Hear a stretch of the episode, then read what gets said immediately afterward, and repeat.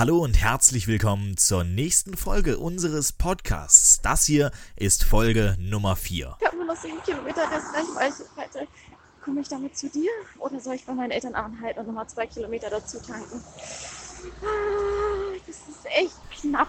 Und das ist, worum es in dieser Folge geht. Wie machen wir das mit dem Laden, solange wir noch keine Wallbox zu Hause haben? Bevor es wirklich losgeht, muss ich allerdings noch einmal zwei kleine Fehler korrigieren, die sich ein bisschen eingeschlichen haben. Der erste Fehler dreht sich um die Ladekarte von ENBW. Was zum Zeitpunkt der Aufnahme zwar noch richtig war, aber zum Zeitpunkt der Veröffentlichung nicht mehr richtig war, war die Aussage bezüglich Fastnet. Denn Fastnet kann man mittlerweile eben doch mit ENBW zum üblichen Haustarif von ENBW nutzen. Die Pressemitteilung kam dazu am 25. Januar auf der ENBW-Webseite heraus. Da war die Folge allerdings schon im Kasten, nur halt noch nicht veröffentlicht. Und bezüglich des Ladens im örtlichen Parkhaus hatte ich gesagt, dass die Stunde Parken dort 1,20 Euro koste. Wenn man also mehr als 4,44 Kilowattstunden laden würde, äh, würde sich das Ganze quasi rechnen und man würde umsonst parken. Und das sei ja schaffbar. Das ist äh, mit der zweiten Generation des E-Ups durchaus richtig, der ja zweiphasig mit 16 Ampere, also mit 7,4 kW laden kann. Unser Up der ersten Generation lädt aber, wie ich leider auch erst rausgefunden habe, als das Auto schon da war, weil irgendwie die Informationen sich da zu stark überschnitten haben, nur einphasig. Folglich ist das mit den 4,44 Kilowattstunden binnen einer Stunde ein Ding der physikalischen Unmöglichkeit. Nichtsdestotrotz ist dort das öffentliche Laden zu einem selbst mit unserem Auto immer noch recht attraktiven Preis von 32 Cent je Kilowattstunde möglich und man hat dann halt einen attraktiven Parkplatz in der Nähe der Stadt. Nun aber zum eigentlichen Thema, nämlich wie laden wir aktuell eigentlich? Nun, das ist ehrlich gesagt etwas komplizierter und offen gestanden auch etwas unstrukturierter, als wir es uns erhofft haben. Montags, Mittwochs und Sonntags sind wir mit unserem Auto bei meiner Mutti und können da laden solange das Auto dort steht. Meistens sind das montags etwa 2,5 Stunden, mittwochs etwa 4 Stunden und sonntags etwas, etwa 4 Stunden ebenfalls. Macht also, jetzt mal vereinfacht gerechnet, ungefähr 26,25 Kilowattstunden, die wir dort laden können. Aufgrund der, äh, des recht hohen Winterverbrauchs mit vielen Kurzstrecken, auf äh, denen der Innenraum immer wieder kurzzeitig erwärmt werden muss, reicht das dann aber effektiv nur für 150 Kilometer.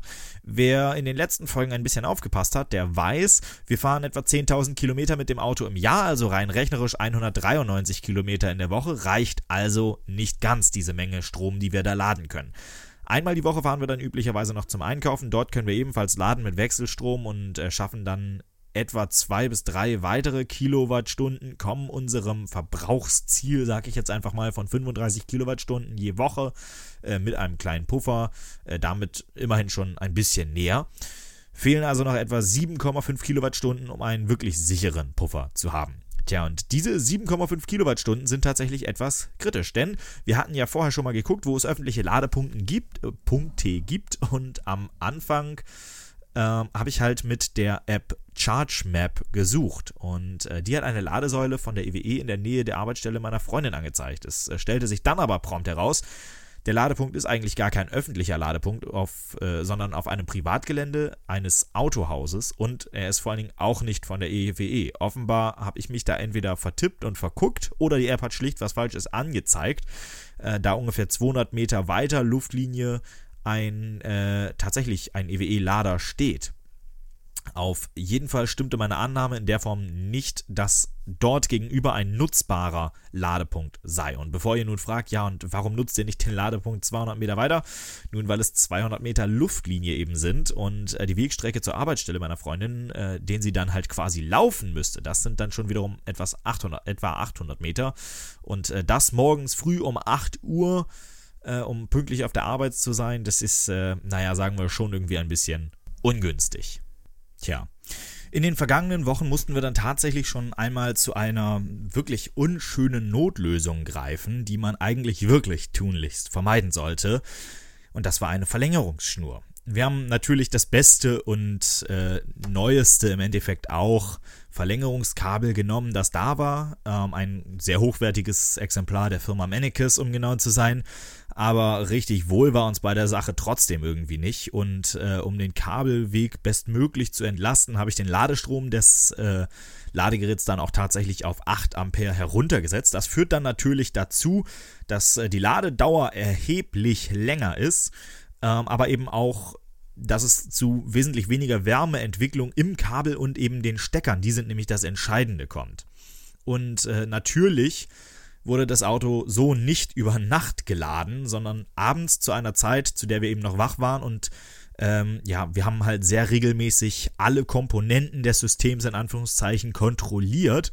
Und sagen wir mal so, es hat funktioniert. Der Stecker ähm, in der Dose, ähm, übrigens bewusst eine Aufputzdose, damit man im Zweifelsfall auch sieht, wenn etwas passiert und es nicht versteckt in der Wand passieren kann ähm, wurde zwar nach etwa einer halben Stunde doch handwarm, aber eben auch nicht mehr. Er blieb also auf der Temperatur.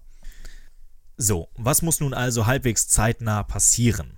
Das Ding ist, die eigene Wallbox, äh, die ist noch in einiger Ferne. Aufgrund der KfW-Förderung sind die nämlich wirklich attraktiven äh, Wallboxen aktuell auf Lieferzeiten in der Größenordnung 50 bis 80 Tage aufwärts.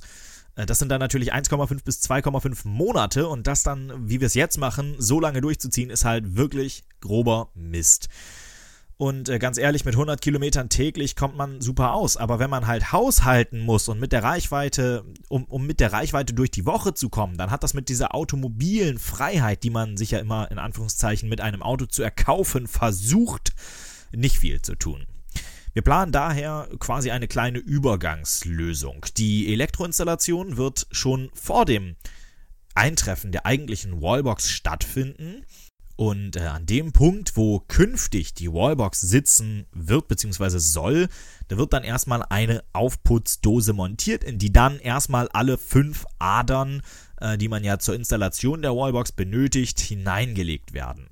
Auf der anderen Seite dieser Aufputzdose wird man dann eine dreiadrige Leitung wieder herausführen und die in eine ordentliche Markenaufputzsteckdose äh, einbringen bzw. anschließen. Und daran wird dann halt temporär das Auto mit dem Notladegerät geladen, bis dann die eigentliche Wallbox da ist. Äh, wenn das dann natürlich soweit ist, dann wird die ganze Aufputzdose und die Steckdose wieder äh, restlos entfernt und äh, die Wallbox wird dann halt an der Stelle an die Wand geschraubt und angeklemmt. So zumindest ist unser aktueller Plan. Welche Lektion könnt ihr dieser Folge des Podcasts jetzt also entnehmen? Wenn ihr an einem Ort wohnt, an dem ihr auf öffentliche Ladepunkte angewiesen seid, dann seht sie euch vorher an, bevor ihr darauf setzt, in Anführungszeichen. Das ist jetzt bei uns vielleicht nicht ganz so schlimm, weil wir sind nicht langfristig darauf angewiesen. Aber gerade in größeren Städten gibt es halt viele Menschen, die nicht die Möglichkeit haben, äh, bei sich privat zu laden. Aber es gibt dafür eben auch mittlerweile echt einige öffentliche Ladepunkte, die ihr zu sehr fairen Konditionen nutzen könnt. Äh, wenn ihr zum Beispiel, wie gesagt, in einem kleinen Ort lebt, an dem ihr die geeigneten Ladepunkte mit einer Hand abzählen könnt, ja, dann guckt sie euch, wie gesagt, einfach vorher mal an und bringt in Erfahrung, ob ihr sie tatsächlich nutzen könnt und ob sie öffentlich zugänglich sind. Denn es bringt nichts, wenn ihr nur auf einer Karte guckt, aber sie aus der App leider nicht hervorgeht oder aus der Karte leider nicht hervorgeht, dass das ein privater Ladepunkt ist. Und äh, wenn ihr euch äh, das dann quasi so ausmalt, dass ihr an diesem Punkt einfach immer ladet, wenn ihr arbeiten seid und deshalb erstmal noch gar nicht auf den Ladepunkt zu Hause angewiesen seid oder eben auf einen öffentlichen Ladepunkt bei euch in der Nähe. Ja, und dann stellt sich eben doch heraus, dass er privat ist, ja dann Pustekuchen, ne? Und wenn ihr euch das nicht persönlich angucken könnt, dann nutzt wenigstens zum Beispiel zwei Apps. Dann habt ihr so ein bisschen Redundanz. Meine Empfehlung, nutzt die App eines Ladekartenanbieters zusätzlich, beispielsweise eben von ENBW die Mobility Plus App ähm, und stellt dort ein, dass ihr nur Ladepunkte sucht, an denen ihr mit der Mobility Plus App oder Ladekarte eben auch laden könnt. Denn wenn ihr beide, wenn, wenn beide Apps dann im Endeffekt die Existenz der Säule beschreiben und mindestens eine von beiden auch das Erzahlen mit äh, an dem Punkt quasi ermöglicht, dann ist das eine gute Sache. Dann ist die Wahrscheinlichkeit, dass das Ganze tatsächlich funktioniert, sehr hoch. Alternativ könnt ihr natürlich auch einfach mal euren Arbeitgeber fragen, ob äh, dort die Installation eines oder mehrerer Ladepunkte grundsätzlich möglich wäre. Denn äh, auch für Gewerbeimmobilien gibt es sehr attraktive Förderprogramme zur Installation von eben Ladepunkten. So, das soll es nun auch erstmal wieder gewesen sein mit dieser Folge. Die ist ein bisschen kürzer geworden. Ich hoffe, ihr konntet trotzdem einiges an wichtigen Tipps und Tricks quasi dieser Folge entnehmen und wisst so ein bisschen, was gerade bei uns Phase ist. In der nächsten Folge geht es dann äh, darum, dass ich zum Beispiel mal mit meinem Schwiegerpapa in Spee zum Baumarkt fahre. Das klingt jetzt zwar ziemlich langweilig, ist es grundsätzlich auch, aber der Baumarkt hat eben eine Ladesäule und bei der Gelegenheit will ich einfach mal ausprobieren, ob es ihm als äh, quasi ewigem Verbrennerfahrer eigentlich gelingt, dort das Auto aufzuladen. Bis dahin, ciao. Eine kleine Anmerkung habe ich noch. Ihr könnt diesen Podcast künftig ganz einfach mitgestalten. Sendet dazu einfach eure Frage, Anmerkung, Kritik oder eure Wünsche per Mail an elektro@hendrikfinke.com. Gerne könnt ihr eure Frage auch als Audio anhängen, dann kann ich euch nämlich ganz einfach und elegant hier mit zu mir in den Podcast holen.